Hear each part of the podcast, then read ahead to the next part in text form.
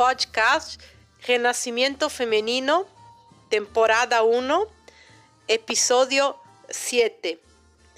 Él es bueno. Muchas mujeres me dicen, yo entiendo tu punto de vista, pero mi marido, mi Romeo, es bueno. Entonces, ¿qué es lo que pasa? Nosotros vivimos en una estructura patriarcal, en una sociedad patriarcal. Estamos todos adentro, no hay nadie afuera. A partir del momento que estamos todos adentro, estamos todos bajo la misma presión, que es dividida en dos lados, los que oprimen y los que son oprimidos. Así es la estructura social. Y cuando una mujer dice, mi marido es bueno, mi novio es bueno, ella está ignorando todo lo que pasa en la estructura.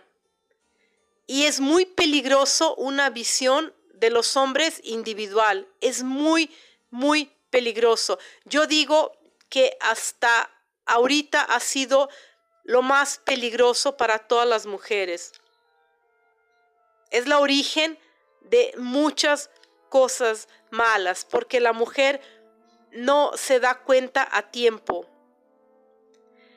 Vivimos en una sociedad patriarcal, entonces tú, Romeo, marido maravilloso, increíble, que es muy bueno, es un opresor, lo quieras o no.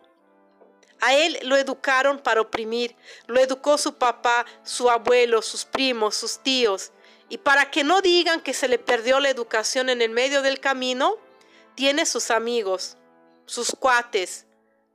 Es con ellos que él refuerza su comportamiento. Son ellos que lo orientan. Y pueden darse cuenta, yo siempre digo esto, cuando la gente viene y me dice, ah, es que tú dijiste tal cosa y yo creo que, es, que es muy extremista, es muy radical. Yo solo les digo una cosa. Abran los ojos, vean la sociedad, vean las cosas como son y van a ver lo que yo estoy diciendo. Lo que yo digo, todos lo pueden ver. Eso es la maravilla de mis teorías. Que todo, todos lo pueden ver. Solo abran los ojos, levanten las orejas. Nosotros vemos la opresión a partir del momento que nos enseñan a verla, porque nos han enseñado lo contrario, nos han enseñado para no ver la opresión, principalmente la opresión de el amor. Ah, porque el amor todo puede, mentira, el amor no puede nada. Que no vengan con esa historia de el amor todo puede. Ahora bien, tú llegas y dices, no, mi Romeo es muy bueno y todo y no sé qué. Tu Romeo está bajo presión para ser un opresor, porque eso es lo que le enseñaron a él. ¿Y cuántas veces, cuántas veces has visto una escena que todas hemos visto con maridos, con novio, que de pronto tú dices algo y los amigos, los amigos de tu novio y de tu marido le dicen a él, oye, no te dejes, ¿por qué te está hablando así? ¿Por qué te contestó tal cosa? No, hombre, no te dejes. Híjole, este ya me salió maricón. No sabe ni contestar a una mujer, no sabe ni ponerla en su lugar. No te dejes, no te dejes. No me digan que no, porque todos hemos visto eso. Todos. Eso lo hemos visto en público. En la intimidad, imagínate lo que un amigo le dice a otro. Imagínate. Porque ellos son educados para oprimir. Entonces, a partir del momento que tú dices, no, mi marido es muy bueno, él no me oprime, te estás negando a ver toda la situación, todo el contexto. Sí, él te oprime porque él es un opresor y tú eres la oprimida. Y muchas mujeres me dicen, es muy cansativo vivir así, e, en esa división de opresor y oprimida. A mí se me hace que es muy malo vivir así, es más que cansativo, es injusto, es injusto. Pero vamos a ser sinceras, ¿qué hay hoy? Pues es lo que hay. Es lo que hay para hoy, es eso. Los opresores y las oprimidas. Y la mujer me dice, ay, no, a mí me gustaría eh, dormir en los brazos de mi Romeo y no estar pensando en esas cosas. A mí también. No, hombre, ¿a qué mujer que le gustan los hombres no quiere ir dormir en los brazos del hombre que ama? Pues todas. El problema es que te vas a dormir tranquilamente en los brazos del hombre que amas y vas a despertar en 20 años y en la quiebra. Vas a haber perdido todo, dinero, tiempo, juventud, todo, todo, porque dormiste en los brazos del opresor. Pero Él nunca me oprimió, Él te oprime. Tú eres la que no está abriendo los ojos, no te has fijado. Todos los hombres nos oprimen, sea económicamente, emocionalmente, sexualmente, no importa. Ellos nos oprimen. Hay que estar atentas, hay que estar despiertas. Hay que estar siempre en postura de lucha. Tenemos que estar luchando todo el tiempo. Yo sé que es cansativo. Yo sé que uno está hasta la madre de eso. Yo sé de todo eso. Pero el punto es, no podemos más dejarnos. Y no tenemos más 5, 10, 20, 15, 30 años para perder durmiendo para despertar en 20 años y decir, ¿por qué no me lo dijeron? ¿Por qué no me di cuenta? Él está en su papel de opresor. Nosotros vivimos dentro de una sociedad patriarcal que Él es educado, enseñado a oprimir. Punto. Él no está afuera, Él no es especial. Nadie, ningún ser humano, hay que tener eso bien claro. Ningún ser humano consigue vivir fuera de la estructura social. A todos nos aplastan, absolutamente a todos. Ah, pero yo tengo un primo que vive en la montaña y no sé qué. Pues cuánta gente tiene primos que viven en la montaña aislados.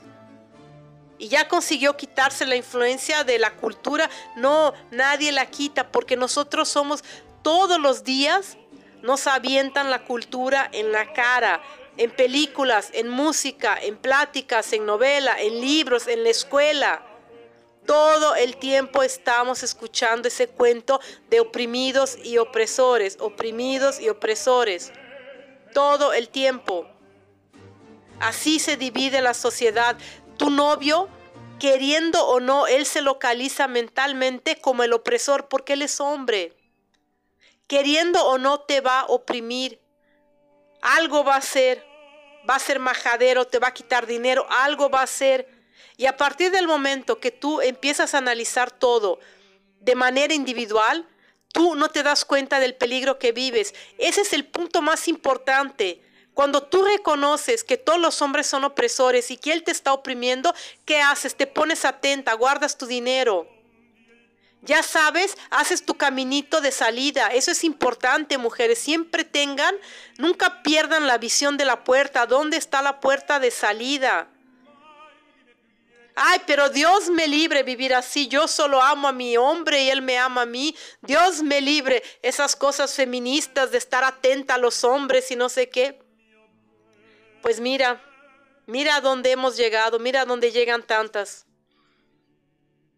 Yo no sé los números de todos los países, pero donde yo estoy son entre 7 y 10 mujeres casadas o con novio que se mueren todos los días en las manos del novio y del marido, la pareja. Son muchas mujeres, son 10 por día, 10 por día.